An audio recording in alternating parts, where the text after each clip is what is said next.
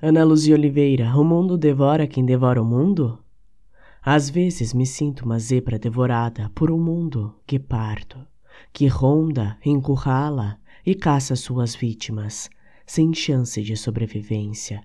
Mas o mundo guepardo não o fez por crueldade, embora seja tensa a cena da calçada. Há que se admitir as poucas chances de uma zebra diante de um mundo guepardo faminto. Às vezes me sinto grande e forte, como uma cabeça de gado, só que desgarro fácil do rebanho e, de tão confiante no meu imenso tamanho, esqueço dos riscos sorrateiros e traiçoeiros.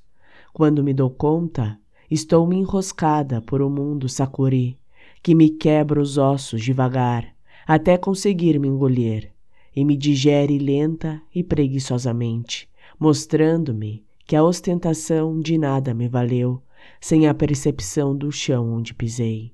Às vezes, sou cruelmente degustada pelo mundo humano, que me alimenta e me engorda até me adoecer, para me transformar em iguaria, foie gras, caro, refinado, às custas de um fígado, de um eu ganso, incapaz de metabolizar o excesso de gordura com que me entopem todos os dias por egoísta satisfação.